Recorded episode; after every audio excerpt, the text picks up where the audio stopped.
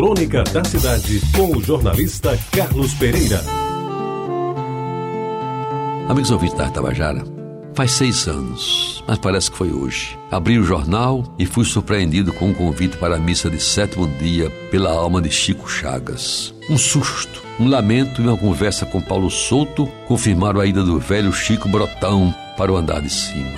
E então me lembrei que corria o mês de março de 1980, quando me dei conta de que Paulo Cristóvão se fora. Pensei-o ao meu lado na fila do cinema, na porta da lanchonete, na arquibancada do estádio, mas que nada. Foi-se ser mais uma saudação, viajou e nunca mais voltou. Simplesmente mudou de endereço e na mudança não nos deu nem notícia, nem a mim, nem aos outros amigos. Descobri então que a vida, como a entendemos, havia acabado para Paulo na hora em que Padre Trigueiro, numa sexta-feira, em que lá fora o sol se punha entre ameaçadoras nuvens negras, tirava do Evangelho a suprema consolação e nos levava à definitiva reflexão. Houvera uma convocação e Paulo de certo estaria cumprindo nova missão junto às outras entidades que governam o mundo. Pois bem, naquele momento, na calçada da igreja, lembro muito bem, estava Chico Chagas. Dentre outros que, a par dos lamentos pelo colega morto, me despertava da letargia letargia que me absorvera durante a missa e me indicava que a todos nós destino diferente não estaria reservado. Afinal de contas, todos, mas todos sem exceção, estão com seus dias contados. E seja aos 10, aos 40, aos 95, um dia passarão a outra vida com choro e com vela. Pois bem, depois de mais de 30 anos, essas reflexões permanecem vivas neste verão que agora nos leva a Chico Chagas. Agarro-me à vida difícil de ser vivida, mas magnífica e deslumbrante vida que enche de alegria o mundo interior de cada um. Dúvidas, quem não as tem? Aliás, a existência humana é plena de dúvidas, de contradições e de lágrimas. Parece que foi ontem que, sob a frondosa árvore, um pau d'arco gigante, Fernando Melo do Nascimento, de saudosa memória, me acenava e me acusava de ter o feito chorar por alguma coisa que escrevi sobre seu filho. E eu passava ao largo, fugindo do inclemente sol do meio-dia e assumia a culpa por aquela maravilhosa fragilidade do meu amigo. E hoje, depois de tanto tempo, percebo que as coisas não acabam quando muito mudam de lugar. E quando mudam,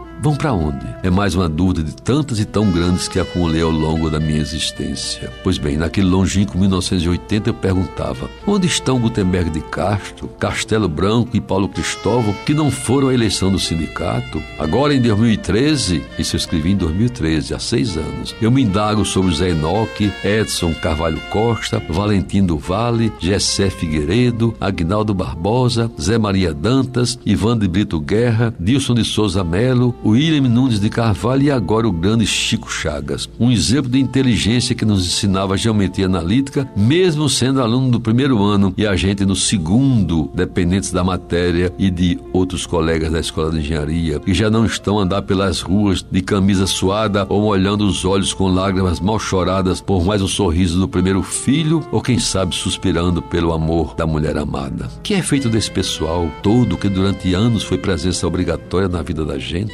Em que plagas, planetas ou mundos estarão praticando a engenharia que aprenderam na velha escola do general Oliveira Leite? Quem puder responder essas perguntas, se habilite. Eu não tenho a resposta. Lembranças boas e saudades muitas é que eles nos legaram, em especial o grande Chico Chagas, jornalista, homem de rara inteligência que entendia de quase tudo: engenharia, economia, direito, comércio exterior, política internacional e o que viesse ele traçava. Por isso tudo é que o homenageio ainda hoje por inteiro ele que foi em vida o nota 10 com extremo louvor.